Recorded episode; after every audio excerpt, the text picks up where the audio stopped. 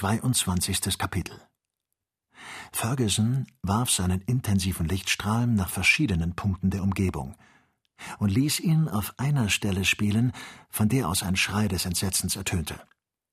Seine beiden Begleiter schauten mit Anstrengung all ihrer Sehnerven dorthin.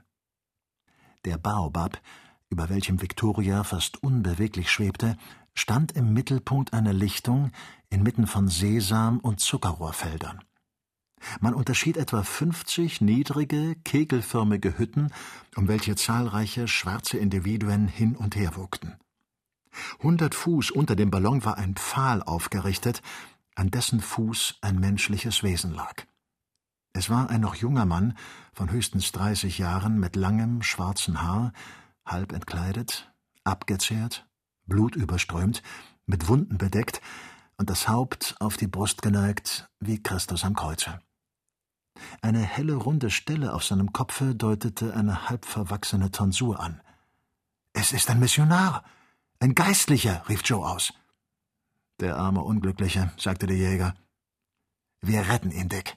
Wir retten ihn, sprach der Doktor. Als die Negermenge den Ballon gleich einem ungeheuren Kometen mit glänzendem Lichtschweif bemerkte, wurde sie von einem leicht erklärlichen Entsetzen ergriffen. Bei ihrem Geschrei erhob der Gefangene den Kopf, seine Augen leuchteten auf in rascher Hoffnung, ohne noch recht zu begreifen, was vorging, streckte er seinen unverhofften Rettern beide Hände entgegen. Er lebt. Er lebt, rief Ferguson. Gott sei gelobt. Ihr seid bereit, meine Freunde? Wir sind bereit, Samuel. Joe, lösche das Knallgasgebläse aus. Der Befehl des Doktors wurde ausgeführt. Eine kaum merkliche Brise trieb den Ballon langsam über den Gefangenen, während er sich zugleich durch die Zusammenziehung des Gases allmählich herabsenkte. Zehn Minuten später schwebte er inmitten der Lichtwogen. Ferguson strahlte über die Menge sein blendendes Leuchten aus, das hier und dort schnelle, intensive Lichtflecken gleichsam aus der tiefen Dunkelheit herausschnitt. Das Volk, von einer unbeschreiblichen Furcht beherrscht, verschwand in seinen Hütten und in der Umgebung des Pfades wurde es leer und einsam. Der Doktor hatte mit gutem Grunde auf die fantastische Erscheinung des Luftschiffs und auf die Sonnenstrahlen, welches es in diese schwarze Dunkelheit warf, gerechnet. Die Gondel näherte sich dem Boden. Unterdessen kehrten die kühnsten der Neger, da sie begriffen, dass ihr Opfer ihnen entrissen werden sollte, mit großem Geschrei zurück. Kennedy ergriff seine Flinte, und der Doktor befahl ihm nicht zu schießen. Der Priester lag auf den Knien. Er hatte nicht mehr die Kraft, sich aufrecht zu halten, und war nicht einmal an diesen Pfahl gebunden, denn seine Schwäche machte alle Fesseln überflüssig. Als die Gondel dem Boden nahe kam, warf der Jäger seine Waffe fort, umfasste den Gefangenen und legte ihn in der Gondel nieder. Genau in dem Augenblicke, in welchem Joe die 200 Pfund Ballast jählings herabstürzte. Der Doktor erwartete, nun mit einer außerordentlichen Schnelligkeit emporzusteigen, aber wider alle seine Voraussicht blieb der Ballon, nachdem er sich drei bis vier Fuß über den Boden erhoben hatte, unbeweglich. Was hält uns zurück? rief Ferguson erschreckt. Einige Wilde eilten herbei, indem sie ein wütendes Geschrei ausstießen. Oh, rief Joe, der sich über den Rand der Gondel gebogen hatte. Einer dieser verdammten schwarzen Kerle hat sich unten angehängt. Dick, Dick, rief der Doktor, die Wasserkiste. Dick begriff sofort, was der Freund beabsichtigte, und stürzte eine der Wasserkisten, die ein Gewicht von über hundert Pfund hatte, über Bord. Der Ballon, plötzlich entlastet, schnellte dreihundert Fuß in die Lüfte empor. Hurra! riefen die beiden Gefährten des Doktors. Plötzlich schoss der Ballon von neuem um über tausend Fuß in die Höhe. Was gibt's denn? fragte Kennedy, der beinahe das Gleichgewicht verloren hatte. Nichts. Der Lumpenkerl hat nur die Gondel losgelassen, antwortete ruhig Samuel Ferguson. Und Joe konnte, als er sich rasch hinüberneigte, noch den Wilden bemerken, der mit ausgebreiteten Armen in der Luft wirbelte und gleich darauf an der Erde zerschellte. Der Doktor entfernte nun die beiden elektrischen Drähte, und alles fiel in sein früheres Dunkel zurück. Es war ein Uhr morgens. Der Franzose erwachte endlich aus seiner Ohnmacht und schlug die Augen auf. Sie sind gerettet, sprach der Doktor zu ihm. Gerettet? antwortete er auf Englisch mit traurigem Lächeln. Von einem martervollen Tode gerettet. Ich danke euch. meine Brüder, aber meine Tage, ja meine Stunden sogar sind gezählt. Ich habe nicht mehr viel Zeit zu leben. Und der Missionar fiel erschöpft in seine Ohnmacht zurück. Er stirbt, rief Dick. Nein, nein, entgegnete Ferguson, sich über den Kranken neigend, aber er ist sehr schwach. Wir wollen ihn unter dem Zelte betten. Sie richteten ein Lager von ihren Decken her und legten den armen, blutenden Körper darauf. An mehr als zwanzig Stellen hatten Feuer und Eisen ihre grausamen Spuren an ihm zurückgelassen. Der Doktor zupfte aus einem Taschentuch Charpie, die er auf die Wunden legte, nachdem er dieselben zuvor ausgewaschen hatte. Er benahm sich bei diesen Hilfeleistungen mit der Geschicklichkeit eines Arztes. Dann holte er eine herzstärkende Arznei aus seiner Apotheke und goss dem Priester einige Tropfen auf die Lippen, die dieser schwach aufeinander gepresst hielt. Danke, danke, hauchte er mit schwacher Stimme. Ferguson sah ein, dass man ihm jetzt vollkommene Ruhe lassen müsse. Er zog die Vorhänge des Zeltes zusammen und übernahm wieder das Steuer des Ballons. Dieser war um eine Last von 180 Pfund leichter geworden und hielt sich infolgedessen ohne Hilfe des Knallgasgebläses in der Luft. Beim ersten Tagesstrahl trieb ihn eine sanfte Strömung nach West-Nordwesten. Ferguson betrachtete einige Augenblicke nachdenklich den im Schlafe daliegenden Priester. Könnten wir doch diesen Begleiter, den der Himmel uns geschickt hat, erhalten, sagte der Jäger. Hast du Hoffnung? Ja, Dick. Bei der gehörigen Pflege in dieser so reinen Luft ist es vielleicht möglich. Was muss dieser Mann gelitten haben, sagte Joe bewegt. Er hat Kühneres als wir getan, indem er sich allein unter diese wilden Horden begab. Daran ist kein Zweifel, stimmte der Jäger bei. Der Doktor ordnete an, dass der Schlaf des Unglücklichen den ganzen Tag über nicht gestört werden sollte. Es war ein lethargisches Hindämmern, das ab und zu von einem dumpfen Stöhnen unterbrochen wurde. Ferguson konnte sich ängstlicher Besorgnisse nicht erwehren. Gegen Abend blieb Victoria in der Dunkelheit auf einem Fleck stehen, und Joe und Kennedy lösten sich bei dem Kranken ab, während Ferguson für die Sicherheit aller wachte.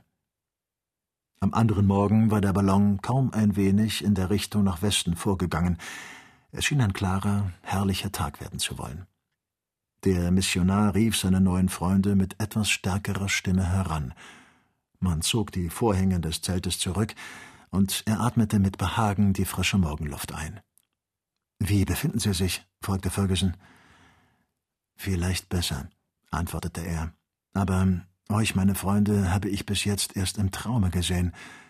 Kaum kann ich mir von dem, was vorgegangen, Rechenschaft ablegen. Wer seid ihr, damit ich eurer in meinem letzten Gebet gedenken kann? Wir sind englische Reisende, antwortete Samuel, wir haben den Versuch gemacht, Afrika im Ballon zu bereisen und während unserer Fahrt das Glück gehabt, sie zu retten. Die Wissenschaft hat ihre Helden, sagte der Missionar. Aber die Religion ihre Märtyrer, versetzte der Schotte. Sie sind Missionar? fragte der Doktor.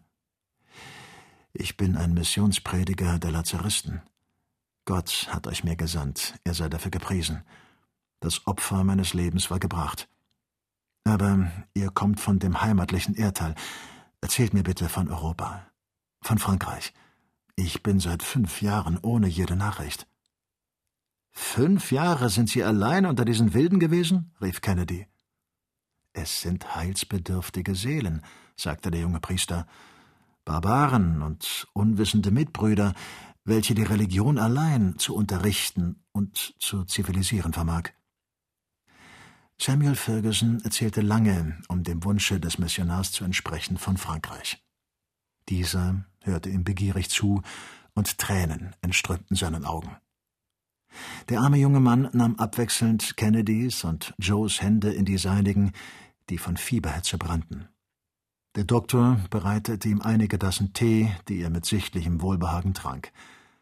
Er hatte jetzt so viel Kraft, sich ein wenig aufzurichten und zu lächeln, als er sich in diese so reine Himmelsluft emporgetragen sah. Ihr seid kühne Reisende, sagte er, und euer gewagtes Unternehmen wird euch gelingen. Ihr werdet eure Verwandten, eure Freunde, euer Vaterland wiedersehen. Die Schwäche des jungen Missionars wurde wieder so groß, dass er sich von neuem niederlegen musste. Ferguson hielt ihn einige Stunden wie tot in den Armen. Er konnte seine Rührung nicht beherrschen, als er fühlte, wie dies Leben entrann. Sollten sie so schnell ihn, den sie der Todesstrafe entrissen hatten, wieder verlieren? Er verband abermals die entsetzlichen Wunden des Märtyrers und musste den größten Teil seines Wasservorrats opfern, um die armen, fieberheißen Glieder zu erfrischen. Er widmete dem Kranken die zärtlichste, einsichtsvollste Pflege, und unter seinen Händen kam derselbe allmählich wieder zu sich und gewann die Besinnung, wenn nicht das Leben wieder. Aus den abgebrochenen Worten des Geistlichen entnahm der Doktor seine Geschichte. Sprechen Sie in Ihrer Muttersprache, hatte er zu ihm gesagt, ich verstehe Sie, und es wird weniger angreifend für Sie sein. Der Missionar war ein armer junger Mann aus Arradon, einem Dorfe in der Bretagne im Departement Morbihan. Seine Neigung zog ihn schon früh zum kirchlichen Beruf. Mit einem Leben der Entsagung wollte er noch das Leben der Gefahr verbinden und trat in den Orden der Missionspriester ein, dessen ruhmreicher Stifter Vinzenz de Paula war. Im Alter von zwanzig Jahren verließ er sein Vaterland, um es mit den ungastlichen Küsten Afrikas zu vertauschen. Und von dort rückte er, alle Hindernisse überwindend, den Entbehrungen trotz bietend, wandernd und betend, allmählich bis zu jenen Völkerschaften vor, die an den Zuflüssen des Ober-Nil wohnen. Zwei Jahre lang wurde seine Religion zurückgewiesen, sein Eifer verkannt, seine christliche Liebe missdeutet. Er wurde als Gefangener bei einem der grausamsten Völkerstämme Nyambaras zurückgehalten und tausend Misshandlungen preisgegeben. Aber nie ermüdete er zu lehren, zu unterweisen und zu beten. Dieser Volksstamm wurde in einem der in diesen Gegenden so häufigen Kämpfe auseinandergesprengt und zerstreut und er selber als tot zurückgelassen. Aber anstatt jetzt dahin zurückzukehren, wo er hergekommen, setzte er seine evangelische Pilgerfahrt fort. Seine friedlichste Zeit war die gewesen, in der man ihn für einen Narren hielt. Er hatte sich mit den Mundarten dieser Landstriche vertraut gemacht und katechisierte fortwährend. So durchstreifte er noch zwei lange Jahre diese barbarischen Gegenden, von jener übermenschlichen Kraft getrieben, die nur Gott verleihen kann.